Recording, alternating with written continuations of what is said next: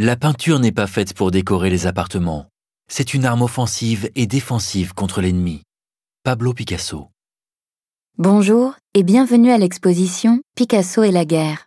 Quoi de plus significatif que de débuter votre visite avec l'œuvre la plus célèbre de Picasso, Guernica?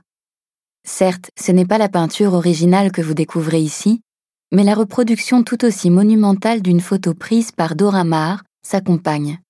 Par ce reportage photographique inédit, Dora Maar a documenté la création de l'œuvre et ses métamorphoses, comme aimait à le dire Picasso. Que nous montre cette photo? Elle dévoile la peinture en cours d'exécution, à un stade proche de son état final.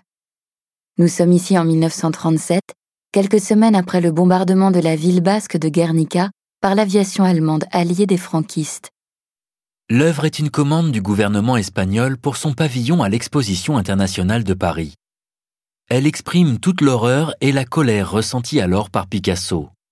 Sa monumentalité plonge le spectateur dans l'atrocité de la guerre. On retrouve des figures récurrentes de l'œuvre de Picasso. Le taureau, qui n'est autre que la cruauté et l'ennemi, la mère qui pleure son enfant mort dans ses bras, comme un écho à la Pietà, le cheval, blessé, figurant le peuple innocent et martyrisé, et la femme qui pleure. La scène est chaotique. Les couleurs du tableau sont sombres et leur emploi est limité. Tout ici est violence et douleur, enchevêtrement de corps et de souffrance. Cette œuvre manifeste est devenue l'icône universelle du pacifisme.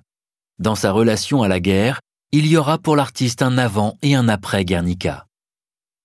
Votre visite se poursuit dans l'espace sur votre droite, où vous allez découvrir la première partie de l'exposition.